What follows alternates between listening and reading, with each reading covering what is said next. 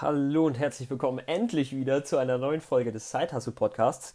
Ich bin wieder und immer noch Finn Korte und äh, es freut mich, dass ihr nach so einer äh, langen Pause wieder eingeschaltet habt. Ich weiß gar nicht mehr, wann die letzte Folge rauskam. Ich glaube, es war ein Quick Talk äh, am 6.4., wenn ich mich recht erinnere. Sprich, äh, jetzt am 14.4., schon acht Tage her. Ähm, und da habe ich gesagt, ich kann nicht mehr warten. Es muss wieder eine neue Folge rauskommen. Ähm, warum keine neue Folge, beziehungsweise warum ist keine neue Folge rausgekommen? Einfach weil ich ähm, letzte Woche scheinbar nicht die Zeit gefunden habe und äh, jetzt die letzte Woche, also vorletzte Woche nicht die Zeit gefunden habe und jetzt letzte Woche krank im Bett lag und meine Stimme nicht auf dem Level war, die ich brauche, beziehungsweise das Level, auf dem Level war, das ich brauche, um einen ordentlichen Podcast aufzunehmen.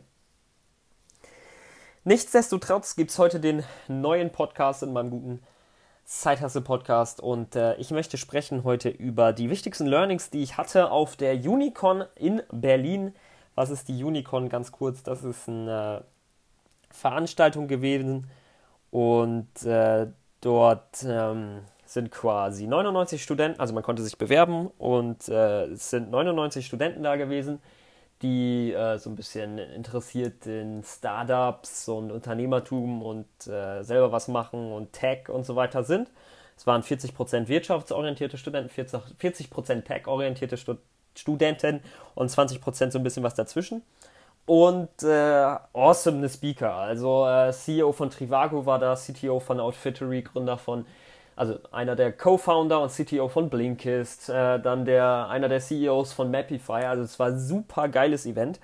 Und die haben da eben in dieser exklusiven, sage ich mal, Runde von 99 Studenten Vorträge gegeben und es gab auch immer QAs. Und äh, ich will nicht lange darüber labern, was es war, sondern euch mitteilen, was ich mitgenommen habe. Und deswegen gibt es jetzt von mir die, äh, habe ich mir gerade runtergeschrieben hier aus meinen Notizen, die wichtigsten Learnings, die ich gemacht habe, äh, aus, die ich gemacht habe und rausgezogen habe aus den Speeches. Ähm, fangen wir gleich mal mit an. Und äh, das erste Learning, was ich mir wirklich super, super fett äh, markiert habe in meinem Evernote, ist, ähm, kommt vom Outfittery CTO und der sagte, ähm, wie unglaublich wichtig es ist, mit einem MVP rauszugehen und dieses MVP auf Herz und Nieren zu testen. Und dass man sich auch mit User zusammensetzt und die testet.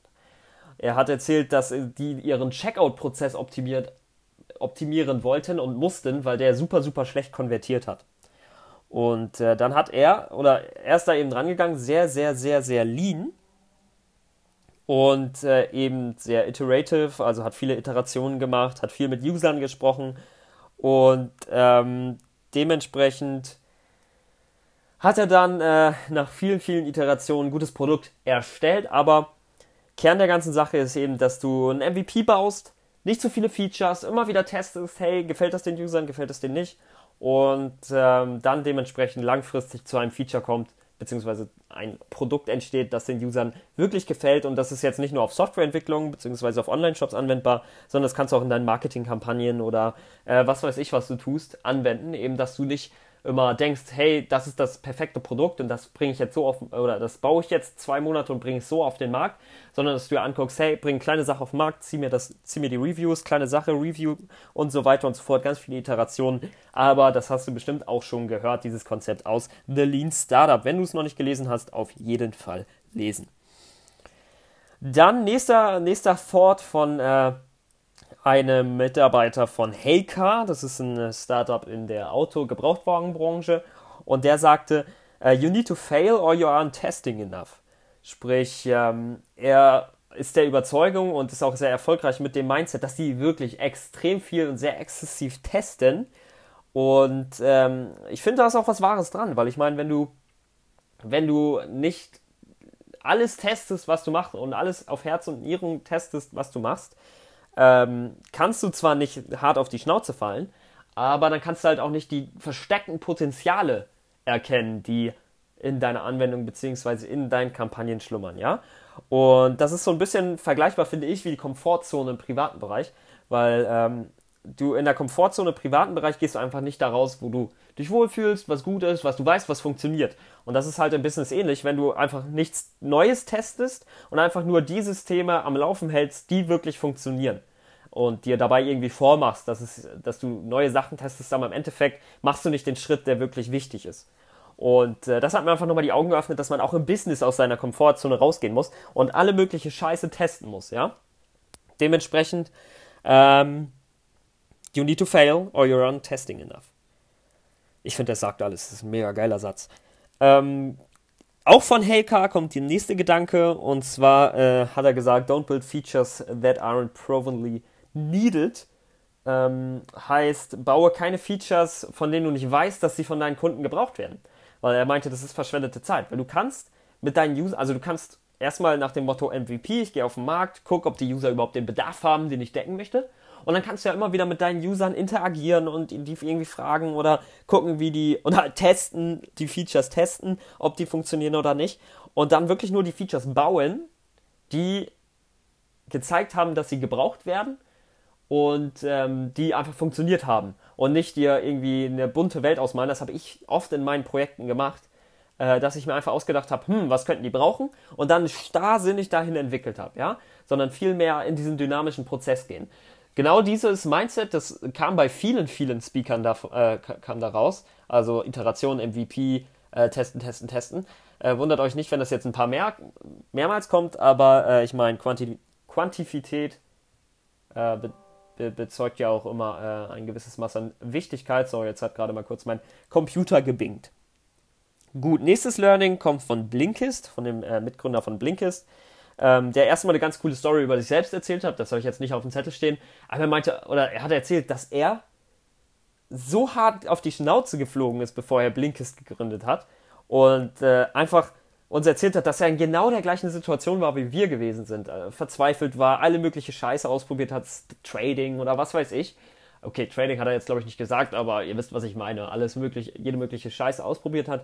Und äh, das hat einfach nochmal gezeigt, dass du oder dass diese Leute, diese erfolgreichen Menschen nicht so viel von dir unterscheidet, außer dass sie immer weitergemacht haben. Und äh, ich finde, das hatte was sehr Motivierendes. Aber zum eigentlichen Learning, Learning er hat auch gesagt, don't guess it, test it. Und äh, während du testest, measure your KPIs. Also ähm, er ist davon ausgegangen, dass niemand weiß, was funktioniert und du alles, also du hast überhaupt keine, äh, also du hast quasi ähm, jetzt fällt mir das Wort nicht ein, Hypothesen, aber niemand kann sagen, ob diese Hypothesen funktionieren oder nicht. Du musst es immer im Live-Betrieb testen.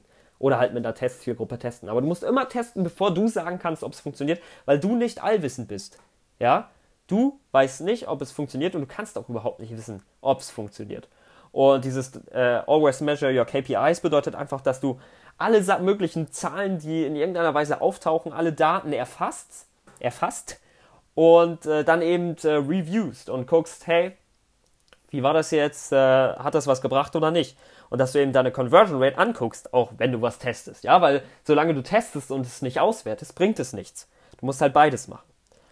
Nächstes Learning auch von Blinkist ähm, war, dass er gesagt hat, dass sie, ähm, dass einige der größten Auswirkungen auf äh, Conversion Rate, aber auch Kundenverhalten waren äh, Veränderungen, die einfach minimal klein waren. Und er hat gesagt, wenn du alles testest, dann musst du nicht große, riesige Sachen testen, um das Kundenverhalten signifikant zu ändern, sondern es kann auch passieren, wenn du ganz, ganz kleine Sachen änderst, ja, und dir über kleinere Sachen Gedanken machst. Er hatte dann äh, zum Beispiel gesprochen über die ähm, Probezeit quasi, die die in der App anbieten, ob 30 Tage, ein Tag, sieben Tage, ja.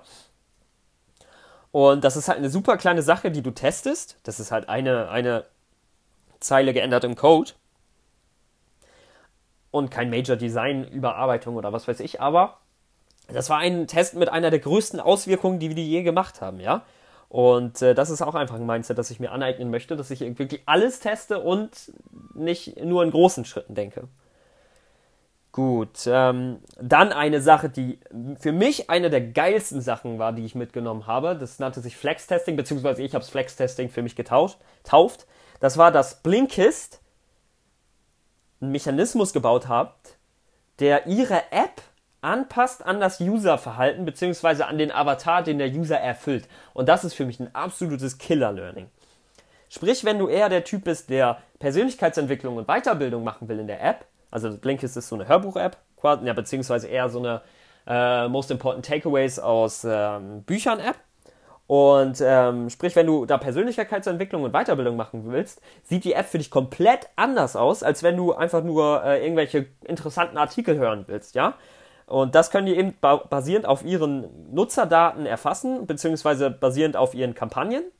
Sprich, gleich wenn du auf die Registrieren Landingpage kommst, wissen ja, wo du herkommst und können die Seite unterschiedlich für die einzelnen Kundenavatare anzeigen und dementsprechend testen, was am besten funktioniert. Und das ist für mich einfach so unglaublich. Es ist logisch, aber so unglaublich geil. Und äh, das kann man, glaube ich, auch super krass auf Landingpages anwenden.